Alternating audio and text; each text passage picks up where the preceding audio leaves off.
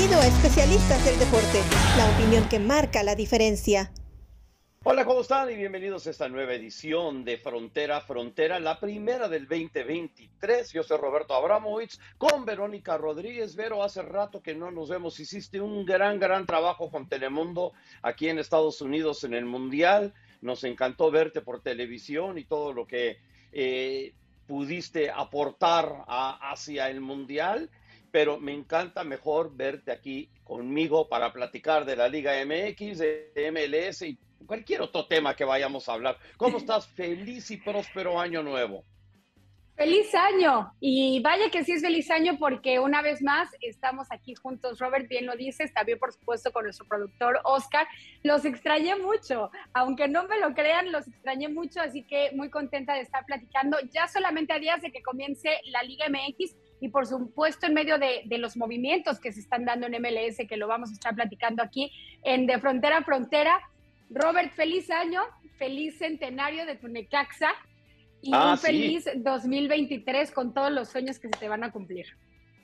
Bueno, ojalá que sí, veamos, y los tuyos también, digo, no solamente para mí, los de Oscar también. Para los de Oscar sería que los Knicks ganaran un título, digo, eso ya no es cuestión de sueño, eso ya es cuestión de, de, de, milagros mayores, estamos hablando de eso. Pero vamos a concentrarnos en fútbol y vamos a concentrarnos en la Liga MX, el Clausura 2023, que ya arranca esta semana, arranca el viernes en el Estadio Victoria con Necaxa jugando contra San Luis. No ha habido muchas noticias, nada así que sobresalga, fichajes bomba o algo por el estilo. Este, ¿hay algo que relevante para ti aparte de que bueno, ya comienza la temporada y nada más eso de por sí nos emociona? Tienes toda la razón. No sé si venimos con todo el tren de emoción mundialista que, que, creo que la Liga MX va lentito, va poco a poquito en este despertar, que como bien dices, ya es el fin de semana. A mí hay cosas que me llaman la atención. Em, si tenemos que poner un fichaje bomba como tal, me parece que no hay, pero creo que el movimiento que a lo mejor más rendirá frutos, por lo menos en el papel, será el de Gorriarán a Tigres. Me parece que es uno de los mediocampistas que más llaman la atención, más sólidos, eh, con más talento y en un equipo con Tigres, que se está renovando, que viene Diego Coca, que ha hecho cosas extraordinarias en el fútbol mexicano, creo que eso me llama mucho la atención y sobre todo me intriga también, Robert, y creo que aquí vamos a coincidir, me parece, las Chivas, una renovación absoluta del rebaño sagrado, que por supuesto eh, cambia no solamente en la directiva, sino también en el cuerpo técnico. Ya ha habido movimientos de varios jugadores y creo que, despierta la curiosidad de muchos porque queremos ver a un Chivas que, que sea competitivo y que regrese también a los primeros lugares. Y yo estoy muy interesado en ver qué es lo que hace Monterrey, porque tienen un cambio de timonel, no tanto del timonel en cuanto al cuadro directivo, sino estamos hablando del nuevo presidente y que es este mi amigo Tato Noriega, que lo han puesto al frente del Monterrey y Digo, tiene un equipo que tiene el salario más alto de todo México, la nómina más alta de todo México y obviamente es candidato al título y creo que entra con muchas presiones de poder ganar porque el equipo ha quedado debiendo con todo el dinero que gasta y no saca y no saca un título y creo que la primera decisión que termina tomando y es una acertada es realmente no hacer muchos cambios si se queda Víctor Manuel Bucetich a cargo del equipo para tratar de llevarlos al título. Ahorita que tocaste el tema de Bucetich, creo que de las cosas que me están llamando a mí la atención en esta previa eh, de que comience la liga es el movimiento de entrenadores. Creo que por ahí a lo mejor se, se ha concentrado un poco más la atención. Vamos a ver a siete entrenadores debutando, ya sea o en la Liga MX o con un nuevo equipo. Em, también veremos que son más técnicos extranjeros, es decir, esta vez serán ocho argentinos, siete mexicanos, dos uruguayos y por supuesto un serbio, ¿no? Con este nuevo proyecto de Chivas, eh, con Panovich, vamos a ver qué tal le va. Pero dentro de estos mexicanos, Bucetich, ¿no? Que se mantiene con un proyecto en donde ya lleva cierto tiempo y que quieren extenderlo y a mí me parece la idea más atinada. Eh, en otros movimientos de técnicos me parece interesante lo que podrá hacer Lilini con Necaxa. Creo que Lilini demostró mucho en, en el equipo universitario y creo que un equipo como Necaxa le viene bien. Lo de Rafa Puente también genera dudas con, el equipo de Pumas, pero me parece que eh, A ver, con Pumas tenemos que tocar el tema de sí, ya confirmadísimo y de hecho ya está entrenando Dani Alves con el equipo universitario. Jesús Molina lo adquieren, me parece buena adquisición del rebaño sagrado para el equipo de Pumas. Había muchos que estaban tras él, de hecho Cruz Azul estaba tras él, estaba también Tigres y es con Pumas con quien decide quedarse. Em, y, y, creo que ahí hay un 50%, o sea, 50-50 de lo que puede suceder con Rafa Puente al frente del equipo universitario, ¿no? No sé si te emocionaste mucho cuando viste a Leo Messi, Leo Messi ponerse la camiseta de Pumas, que es la de, Nino, y luego de repente estabas quizás pensando, bueno, de repente viene aquí a jugar aquí en la universidad. No, la mala noticia para ti es que se regresó a París y ya se presentó con PSG, el campeón del mundo, Leo Messi. Oye, pero pues qué bueno para Pumas, digo, que tiene un fan de ese, de ese tipo. Quiero quedarme en Pumas, quiero quedarme en Pumas porque es uno de los cuatro grandes en el fútbol mexicano. Por un rato, cuando estaba Andrés Lilini, hasta el año pasado, era un equipo que realmente tenía problemas financieros y estaba muy, muy austero. Un equipo que normalmente eh, depende muchísimo de su cantera y es algo positivo para el fútbol mexicano, no solo para Pumas en sí, pero para en términos generales del fútbol mexicano. El año pasado cambiaron un poco, consiguieron dinero, salieron a gastar dinero y luego no les fue nada bien y se quedaron fuera del, se quedaron fuera del repechaje. Entonces le terminó costando el trabajo a Andrés Lilini, que no se me hizo justo a mi, a mi punto de vista. Sin embargo, y ahora traen a Rafa Puente nunca ha estado encargado de un equipo grande realmente del fútbol mexicano y cuando en, su última oportunidad de, ser técnico no exactamente brilló.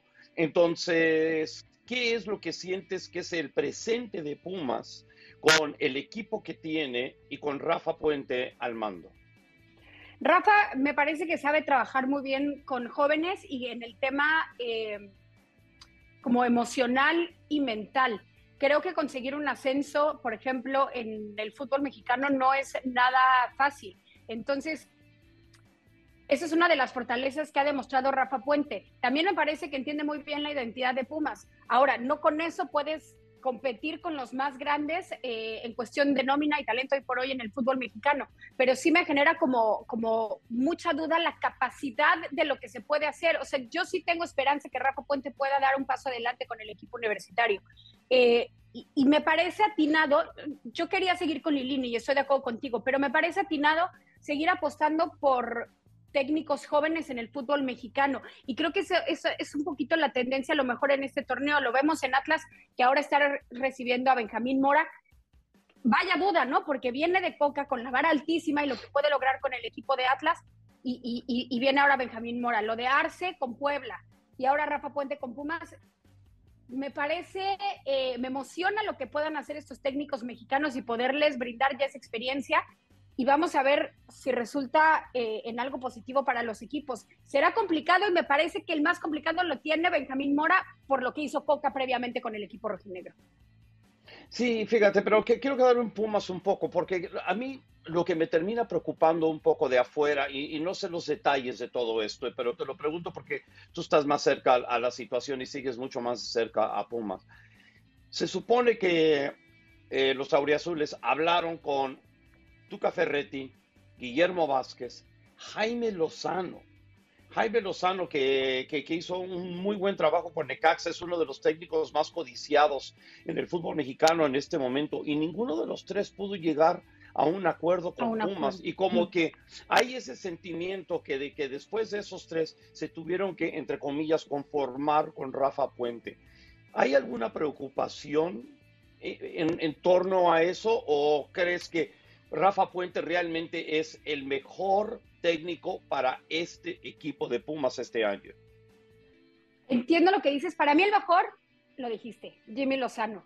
Eh, para mí el técnico ideal para Pumas era Jimmy Lozano por el hecho en CU, por lo que demostró no solamente en Necaxa, por lo que hizo con la selección en Juegos Olímpicos, por lo que ha demostrado. Y, y me parece terrible que no se pudo llegar a un acuerdo en una institución donde tengo entendido que Jimmy Lozano sí tenía la voluntad de trabajar y de dirigir a un equipo. Por X o Y no llegan a un acuerdo y, lo de... Pero no me acaba preocupando, te voy a decir por qué. Yo me acuerdo que Lilini no era el técnico ideal para Pumas en ese momento. Y, y, aunque no logró un título, me parece que le dio mucho al equipo universitario. Entonces, no creo que sea determinante el cómo llega el técnico. Pero si me preguntas, si yo pudiera elegir hoy por hoy el técnico de Pumas, por lo que se ha demostrado, pues sí me quedaría con el Jimmy Lozano. Tienes toda la razón. Y bueno, en cuanto a otros equipos, la, ¿qué te parece lo, que, lo que hizo Chivas, verdad? Que es un cambio bastante, bastante grande. Realmente limpiaron casa de arriba hacia abajo y no solo tienen a un nuevo gerente general, en Fernando Hierro, que viene de España, tienen a Belko Panovic, que tiene experiencia en la segunda división de Inglaterra, como estuvo con Reading, y antes que eso en MLS con el Chicago Fire. Es un técnico que habla varios idiomas, los habla muy bien y luego también tiene un, creo que tiene una muy buena cartera futbolística y su logro más impresionante hasta ahora fue llevar a la selección sub-20 de Serbia a un título mundial en un mundial muy, muy competitivo.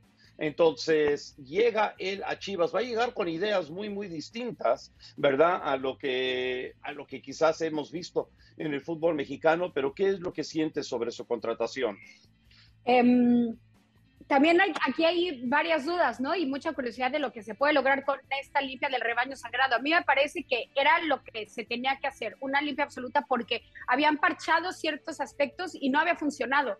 Y, hay otra cosa que me llama la atención positivamente de Chivas y es el ingreso tanto, o, el regreso, lo podríamos decir así, de Víctor Guzmán, ¿no? O sea, lo habían buscado tanto y me parece que es un joven lleno de talento y que le viene de manera excelente al equipo de Chivas. Si nos ponemos a ver el planteamiento de lo que podría eh, tener eh, Panovich, podría ser justamente así, ¿no? O sea, un poquito, o sea, en la delantera con, con Guzmán y un poquito más adelantadito Daniel Ríos que tendría obviamente que luchar este puesto con Santi Ormeño, em, con JJ Macías, pero este Ríos, me gusta lo que hace Chivas en, en eh, o sea, hay que recordar que en el 2015 Ríos estaba en las fuerzas básicas del equipo de Chivas, después se va a equipos de expansión, después se va al MLS, al Charlotte uh, FC, FC, y ahora regresa. Y, ya veremos quién se queda con, justamente con esa posición de nueve, pero me parece eh, interesante lo ofensivo que puede pintar por hoy el equipo del rebaño sagrado. Lo, puede ser, y Daniel Ríos terminó muy bien la temporada con Charlotte, que era un equipo de expansión el año pasado, entonces llegaban, cuando comienza la temporada, Charlotte son 11 desconocidos, ¿verdad? Y toma tiempo para poder engranar, y la verdad es que el equipo terminó jugando bastante bien y peleó hasta la última semana para estar en una posición para poder aspirar a la postemporada. Y Dani Ríos fue una de las grandes razones. Tuvo un partido de cuatro goles también hacia el final y era realmente estaba convirtiendo en un ídolo allá en Charlotte. Obviamente le hacen una muy buena oferta para regresar al fútbol mexicano y, y lo va a hacer y le deseamos toda la deseamos todos los éxitos, ¿verdad? Pero también va a depender mucho de lo que haga Chivas, de lo que haga Alexis Vega. Ahora, Alexis Vega apenas lleva un par de semanas entrenando y según Panovich no, estaba, no está siendo considerado para el cuadro titular este fin de semana. No estoy seguro todavía que si va a jugar o no va a jugar. Yo me imagino que estaría listo para jugar algo en el, en el primer partido de Chivas. Entonces va a ser eso muy interesante también cómo lo terminan usando. Aparte, el hecho de que se había hablado al final de la temporada pasada de Chivas que Alexis Vega quizás no seguiría, que iba a buscar emigrar quizás al fútbol europeo, pero al parecer las ofertas o no llegaron o no llegaron eh, el tipo de oferta que le hubiera encantado, se queda con Chivas buena noticia para Chivas de poder mantener a un jugador de esa calidad que fue el mejor jugador que tenían y eso quizás les da una oportunidad de aspirar a algo más, de perder en la primera vuelta del repechaje, como lo han hecho en las últimas dos campañas. Se queda con Chivas por ahora. ¿Y, ¿Y por qué lo digo? Porque sé que hay mucho interés, por ejemplo, de equipos como Tigres, que quisieran apostar y, ver la forma de poder ganar a Alexis Vegas entre sus filas. Ya veremos qué sucede, porque también esto pasa con el fútbol mexicano. No sé si, si sucede en MLS, Robert, ya me sabrás tú decir, pero y, y, más después de un mundial, como que vamos muy poco a poquito, o sea, vamos a ver realmente cómo están armados los equipos por ahí de la jornada 4. O sea, jornada 4. Entonces todavía esto acaba siendo muy prematuro y yo estoy segura que habrán más movimientos bien interesantes por ahí de la jornada 2 o 3 eh, que se vayan decidiendo qué equipos eh, adquieren a ciertos jugadores. Y ahorita tocaste un tema bien interesante que fue lo de Alexis Vegas y estas miras de, jugar en Europa. En Liga MX ahora tenemos el regreso de Memo a Europa, ¿no? Como portero de Salernitana. Eh, está lo de César Montes, que se va al español, que me parece extraordinario. Lo de César Montes me parece un gran jugador. Creo que eh, Rayados apoya este sueño del jugador y, creo que es importante, no solamente de la directiva de Rayados, sino también del jugador de dar este tipo de pasos. Y vamos a ver qué sucede con Antuna, si es que si se va a Grecia o se queda en el fútbol mexicano, cómo será la oferta, ya lo estaremos platicando cuando se vaya desarrollando la noticia, cuando se confirme algo oficial, Robert. Así es. Bueno, tocaste Memo Ochoa, entonces vamos a hablar un poquito del América también, ¿verdad? Que ha sido el, gran favorito para ganar quizás los dos últimos torneos, pero se terminó quedando en semifinales. Digo, una tremenda sorpresa que Toluca le pudiera haber ganado. El América dominó los dos partidos, pero no pudo meter goles. Toluca sí jugando de contragolpe y los termina eliminando. No hay muchos cambios para el América. Obviamente la salida de Memo Ochoa es lo, lo más grande, pero se queda Henry Martin. Entonces, digo, tienen la buena apuesta goleadora y obviamente Fernando Ortiz se queda al, al, frente del cuadro americanista. ¿Cómo sientes este equipo de Águilas? ¿Crees que tiene con qué eh, por fin ganar ese título número 14? Sí, por supuesto, tiene con, tiene con queso, como decimos en México. Eh, es un equipo con, mucha profundidad desde los torneos pasados y me parece que es la apuesta correcta eh, continuar con, Ortiz como técnico. Eh, me parece increíble que, Memo regrese y, vamos a ver los movimientos de la portería. No sabemos si será con Jiménez. Se habla también, hay, hay varios rumores con Keylor Navas, ¿no? Si es que se confirma algo, pero hoy por hoy, como está el equipo, a mí me parece un equipo completo, con un plantel profundo y que puede luchar por el título, por supuesto.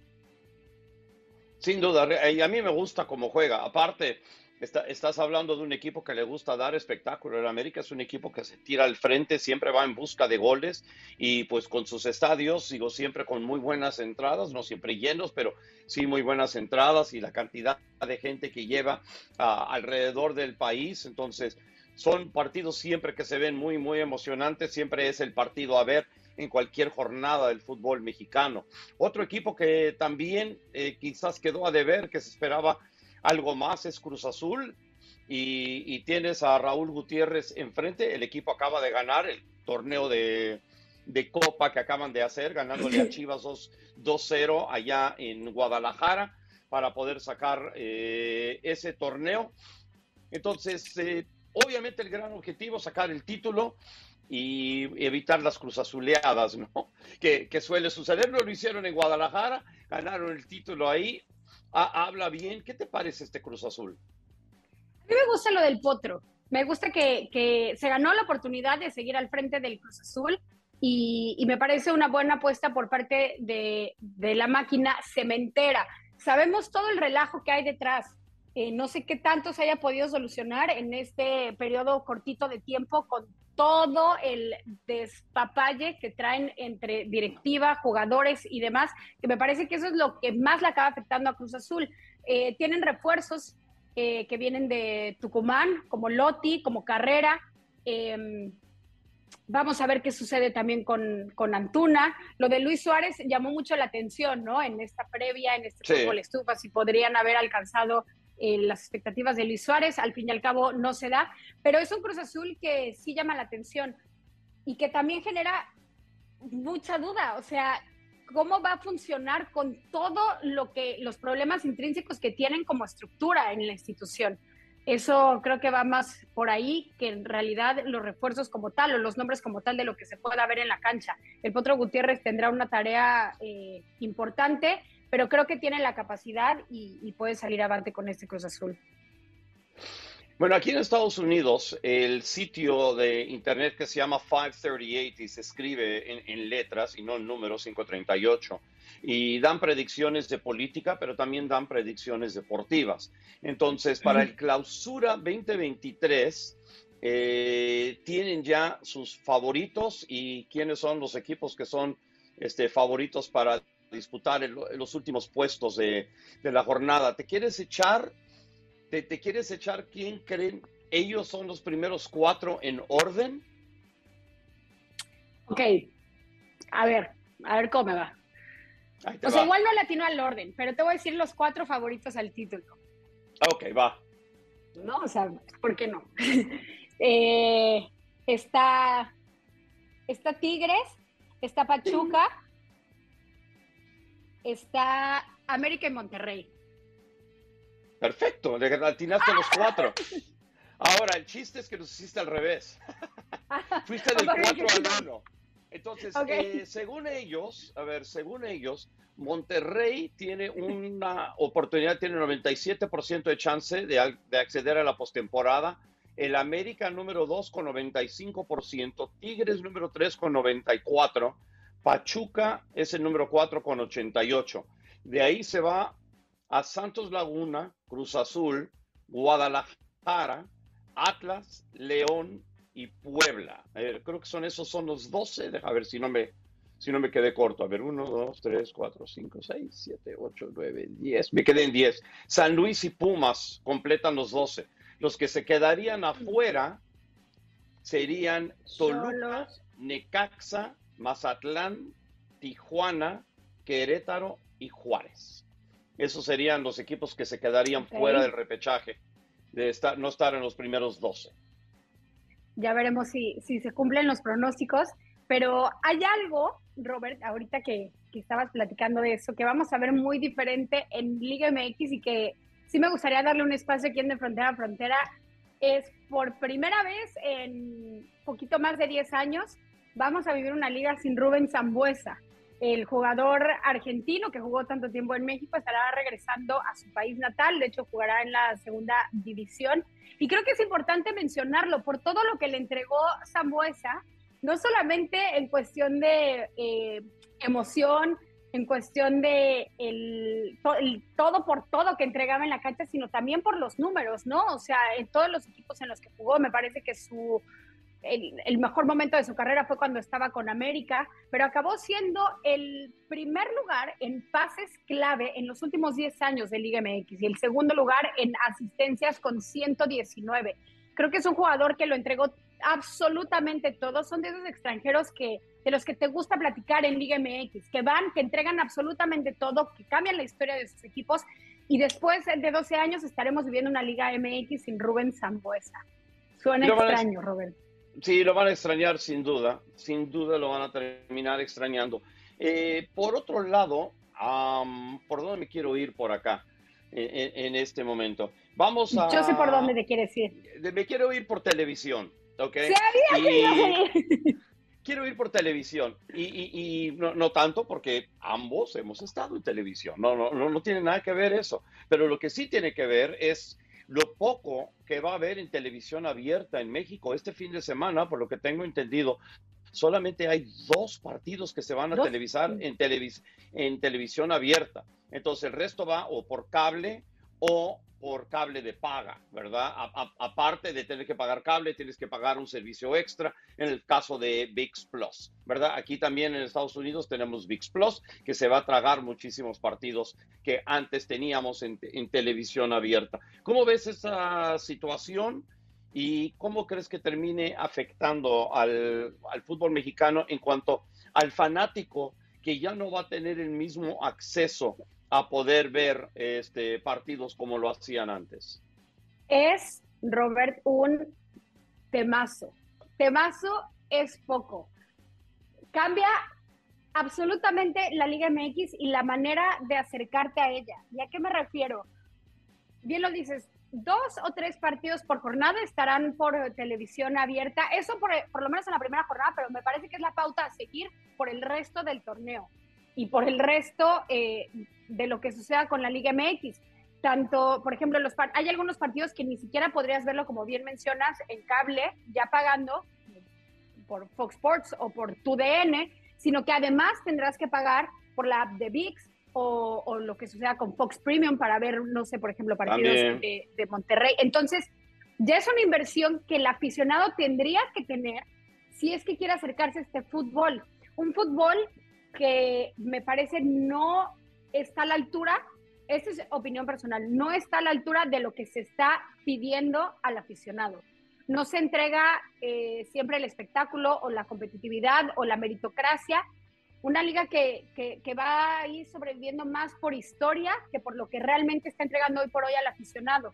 No sé si el aficionado pueda responder hoy por hoy económicamente para poder acercarse a su liga, sobre todo cuando hay tantos productos que están ofreciendo. Es decir, ¿cuál es la capacidad del aficionado en México o del aficionado mexicano en Estados Unidos para entonces a lo mejor acercarse a otras ligas que le ofrezcan mayor espectáculo, como una Premier League, como Bundesliga, Serie A o algún otros deportes? ¿Sabes? No sé si por ahí se vaya a perder o existe una laguna o, o se rompa la relación entre el aficionado y la Liga MX. Me parece a mí un movimiento riesgoso y vamos a ver en qué resulta. Quiero poner un asterisco como están alejando al aficionado, hay algo que está haciendo bien la Liga MX, que es por primera vez en todos los equipos, eh, si lo implementan de manera correcta, será, será muy bueno. El Fan ID. Si tú quieres ir al estadio hoy por hoy, ya tienes que poner tus datos con identificación oficial, correo, teléfono, etcétera, para poder asistir al estadio. Eh, todo esto por cuestiones de seguridad y creo que se tardaron muchísimo en implementarlo en México y espero que tengan la capacidad correcta, porque hemos visto, y, no sé si has enterado de varias noticias de cosas que hacen mal eh, para conciertos y demás y que la gente acaba de sin al estadio o que se acaban haciendo, si lo implementan bien, creo que será extraordinario, pero tienen que implementarlo de manera correcta para no afectar al aficionado.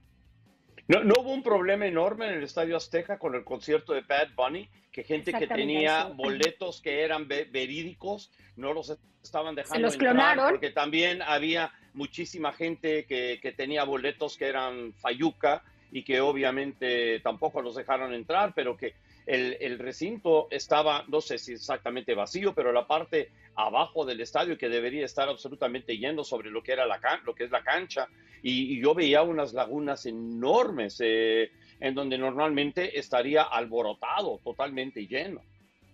Sabes que también tienen que tener toda la infraestructura, no solamente o sea, para pedir los datos, sino para soportarla. ¿A qué me refiero? Hay algunos partidos, por ejemplo, del Mundial, que la gente se tardó en entrar, por eso veías el partido con poquita gente que decía, mm, qué raro, y de repente ya al minuto 15 obviamente estaba el estadio eh, repleto. Pero ¿qué sucedía? Que había problemas con la app y demás para todo este tipo de fan IDs. Entonces, no solamente es pedir los datos, sino también tener la estructura que soporte. Ya lo veremos a partir de esta jornada, que ahora, si lo llevan al cabo bien, era más que necesario. Pero, pero aquí vamos una vez más. Sí, tienes que proteger 100% al aficionado, pero protegerlo también significa darle la infraestructura completa para que tenga una experiencia desde comprar su boleto hasta entrar al estadio y salir 100% íntegra. 100%. Y fíjate, pero no solo pasa en México, porque a veces siempre criticamos y que, no, que esto solo pasa en México. Mira lo que pasó en la final de la Champions, donde, donde la mitad de los aficionados no podían entrar al estadio. Tuvieron una falla, una falla en cuanto a la toma de boletos también, el sistema de seguridad. Y la mayoría de los fanáticos se quedaron afuera un buen rato antes de poder entrar. Creo que la mayoría no llegó a entrar hasta el medio tiempo. Y eso fue una falla de, una, falla que, sucedió ahí mismo en la final de la Champions, que uno esperaría que algo así nunca debería suceder. Entonces, no, no solo estas cosas suceden en México, suceden en Estados Unidos, suceden en otros lados, pero y veremos que si ahora sí lo pueden hacer bien. La identificación del fanático es una situación muy, muy clave, porque de administrarlo, administrarlo bien, pueden ya empezar a eliminar a la cantidad de gente que solamente va a, crear problemas dentro de los estadios. La tecnología está ahí.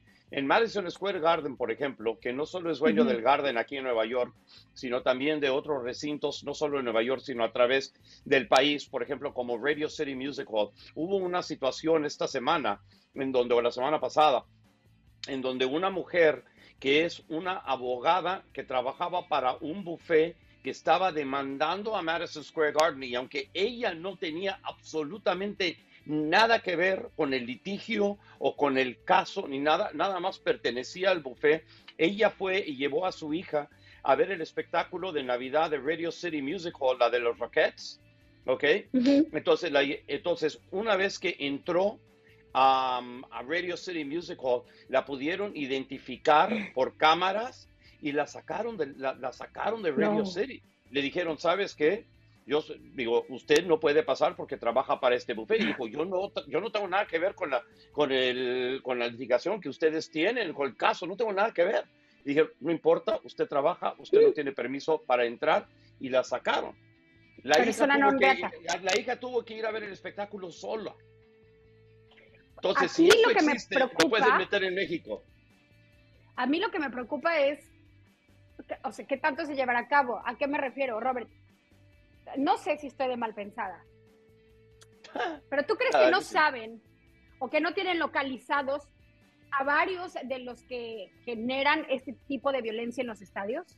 O sea, me vas a decir que... Yo, diría que la mayoría de los casos sí lo tienen, ¿verdad? Pero luego también hay maneras de poder comprar boletos y por esto este Fan ID es, es genial y es clave, ¿verdad? De sin poder, si no tienes eso no puedes entrar. Entonces, por ejemplo, en New York City, teníamos el caso de que en algunos de los seguidores de la porra de New York City, New York City tiene varias porras, ¿verdad? Había eh, gente que pertenecía al grupo radical y extremista que se llama The Proud Boys.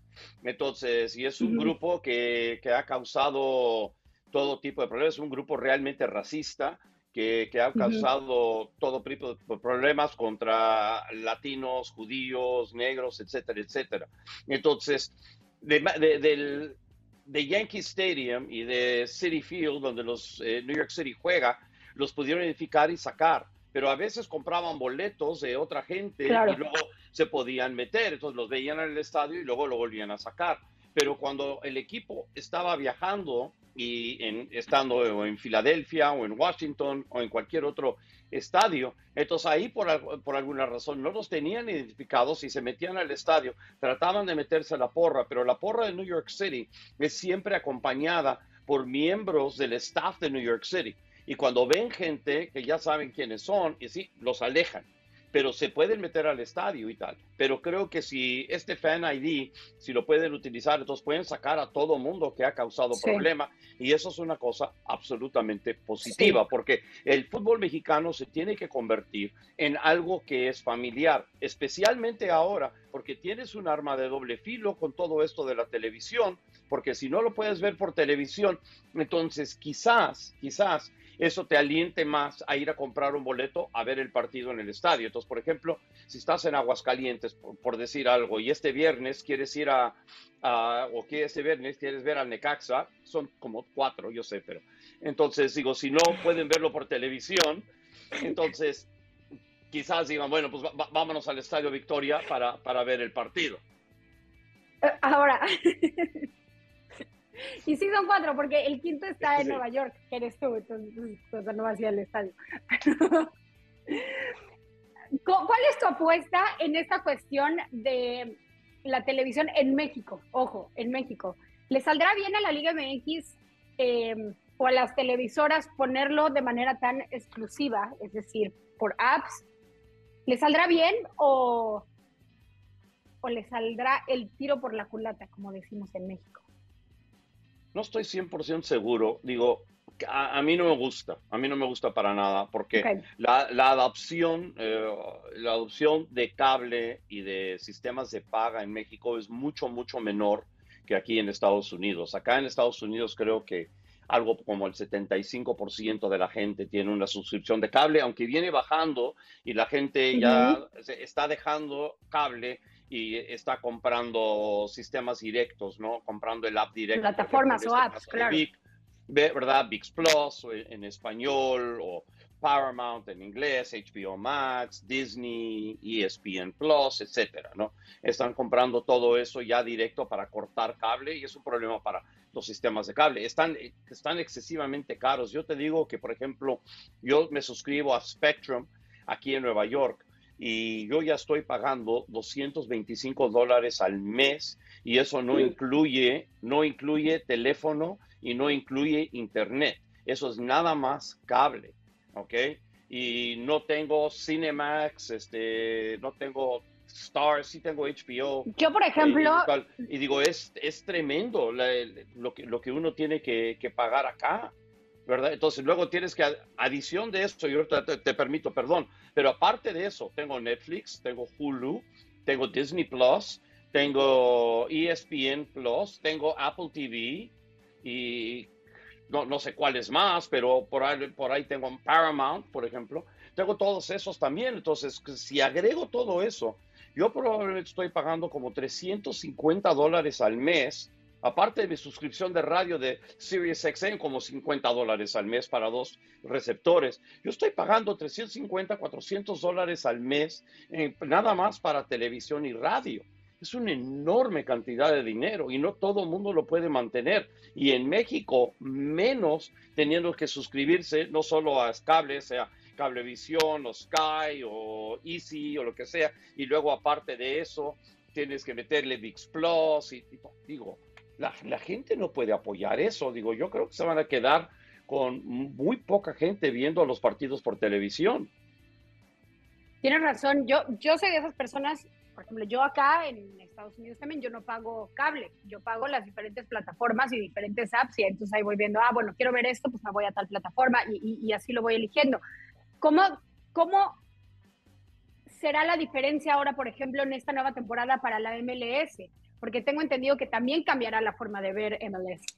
Sí, bueno, en MLS cambia el sistema porque firmaron un contrato con Apple que va a ser de 10 años y le están pagando 230 millones de dólares al año a MLS y eso es como una base. Si de repente eh, los ratings son muy buenos, entonces podría incrementar porque incrementa la cantidad de anuncios y tal. Entonces el sistema va a ser lo siguiente. Todos, pero todos los partidos se van a poder ver en el app, una app especial que se ha creado para transmitir los partidos de MLS dentro de Apple TV. Entonces, con esa app que la puedes que la puedes descargar con Android también y todos los sistemas se va a poder ver. A ver, por ejemplo, esa app tienes que pagar, o sea, además de tener Apple TV, tienes que pagar por esa app para tú poder ver. extra.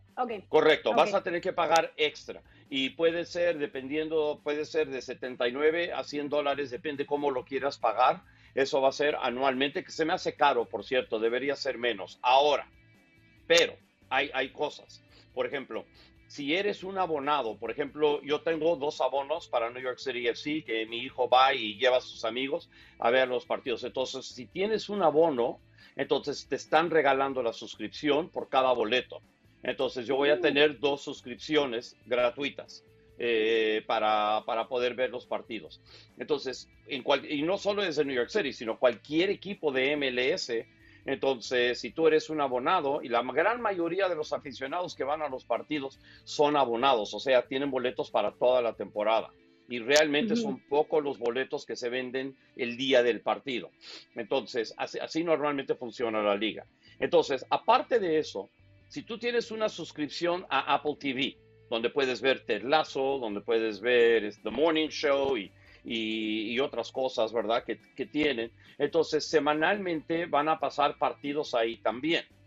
Y luego, si tienes acceso a la app de, de, Apple TV y aún no teniendo una suscripción, creo que semanalmente va a haber por lo menos un partido a la, a la semana. que se va a transmitir por ahí. Entonces, eso va a ser 100% gratis, nada más tienes que tener acceso a cable. Entonces también se firmó contrato con Fox aquí en Estados Unidos y se van a transmitir 30 partidos en inglés y en español. Entonces los de español obviamente por Fox Deportes y los demás van a ser por Fox o por FS1. Eh, el arreglo que se hizo con Univision este año es nada más por la League's Cup. Entonces se van a transmitir los partidos de League's Cup ahí y también eh, se van a transmitir a través de la app de, Apple TV de MLS. Perdóname. Pero ya no hay arreglo con ESPN. Sí, la League's Cup que va a ser la, el, ¿Por Apple TV o por Fox? No, no, va a ser, eh, va a ser por todos los partidos de la League's Cup se van a transmitir por Apple TV. Entonces también va a haber varios partidos que se van a transmitir por tu DN también todo lo que se vea en tu DN lo vas a poder ver por Apple TV, todo lo que se vea en Fox se va a ver por Apple TV también. Ya no hay contrato con ESPN, eh, no se pudo hacer el contrato porque los partidos que le quería dar MLS a ESPN eran partidos que no eran nada más exclusivos de, de, la app de Apple TV con MLS.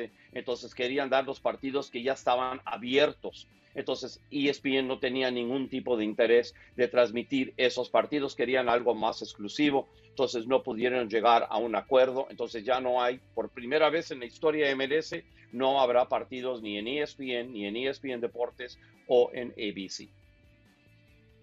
Pues ahí están las diferentes maneras y cómo ha cambiado y cómo va revolucionando el acercarte a tu liga local. En el caso de Robert será la MLS, en el mío la Liga MX y nosotros les vamos a estar platicando aquí en De Frontera a Frontera también todo lo que sucede alrededor de estos encuentros. Por lo menos Liga MX ya está a la vuelta de la esquina la jornada número uno. Eh, creo que el partido que más llama la atención, o por lo menos para mí, es el rebaño sagrado frente a Monterrey y usted, si, si, no quiere pagar todas esas apps, no se preocupen. Acá le damos el resumen de frontera a frontera, semana a semana. ¿No es así, Robert? Absolutamente. Eso lo vamos a continuar haciendo como siempre. Todos los lunes vamos a estar aquí con ustedes. Entonces, íbamos a hablar de MLS, se nos ha ido el tiempo hablando de todo tipo de cosas. Estaremos hablando más este, de MLS mientras que arranque la temporada. La pretemporada de MLS arranca en tres días. Han habido muchos movimientos. New York City FC, por ejemplo, ha perdido varios jugadores importantes y todavía sigue negociando. Acabo de hablar con la gente de relaciones de prensa del equipo. Sigue negociando con Alex Callens, Sean Johnson, Santi Rodríguez, eh, por ahora, que son jugadores que están fuera de contrato y que realmente necesitan, especialmente con la salida de Maxi Morales, que se quiso quedar en Argentina y vuelve a uno de los equipos de sus amores, que es Racing allá. Le deseamos todo lo mejor a Maxi Acevedo, se fue a Bahía en Brasil y bueno, varios otros jugadores también han salido. Va a ser una temporada de muchos cambios en MLS, vamos a estar hablando de eso más y más eh, ya una vez ya que arranque la pretemporada y mientras vaya avanzando el año. Entonces, creo que eso es todo por hoy. Feliz año. Feliz año, güera. Entonces, al nombre de Verónica Rodríguez, y de Oscar Pérez, nuestro gran productor. Yo soy Roberto Abramos. Esto ha sido una nueva edición 2023 de Frontera a Frontera aquí en Especialistas del Deporte. Gracias por acompañarnos en Especialistas del Deporte. Hasta la próxima.